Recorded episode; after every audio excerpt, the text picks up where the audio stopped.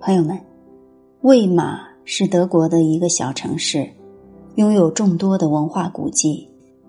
它曾经是德国的文化中心，歌德和席勒在那里创作过许多不朽的文学作品。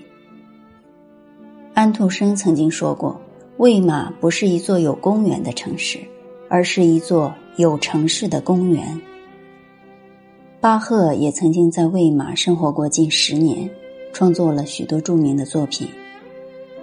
钢琴家李斯特还在魏玛创建了魏玛音乐学院。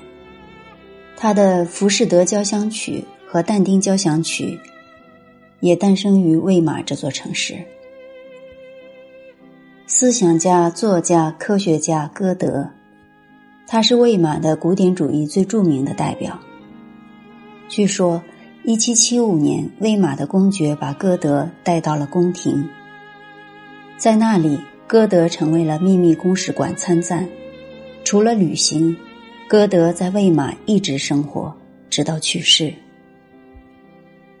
魏玛的早春》这首诗是木心先生写给歌德的。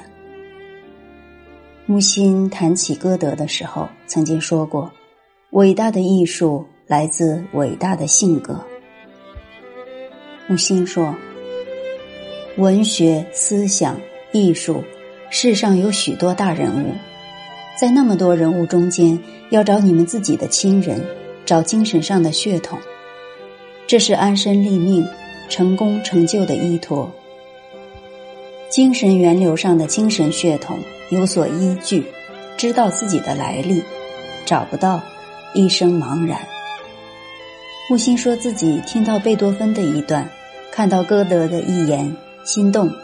我也如此感觉，我也这样想过，只是没说出来，或没说的这么好。他说歌德对他的影响是有精神上、思想上的血统的。《魏玛的早春》这首诗，我觉得前半段。像一场自然界的舞剧，在冬春交际的季节征候里，各种植物花朵，有甜默，有凯切，有暗喻的蠢蠢欲动，也有雍容惆怅或模糊迷蒙。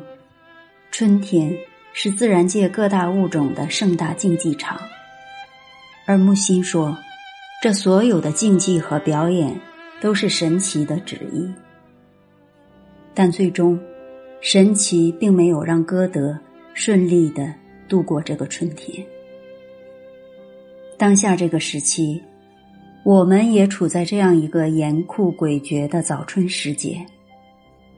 有万千的生命在这个春天里挣扎，很多人和歌德一样，生命只在春天。冬天行将退尽。季节的更替终将周而复始的演绎。此时此境，我们的内心和外面所发生的一切，终将成为我们人生的重要记忆。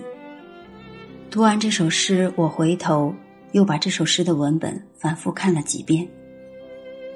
木心先生的文字如此的美妙，每次读起来，都像是在享受一场华彩的盛宴。这可能是我在这个春天唯一的，也是最大的精神安慰了。朋友们，今天的分享就到这里。最后，愿出生在春天的木心先生在天堂安好。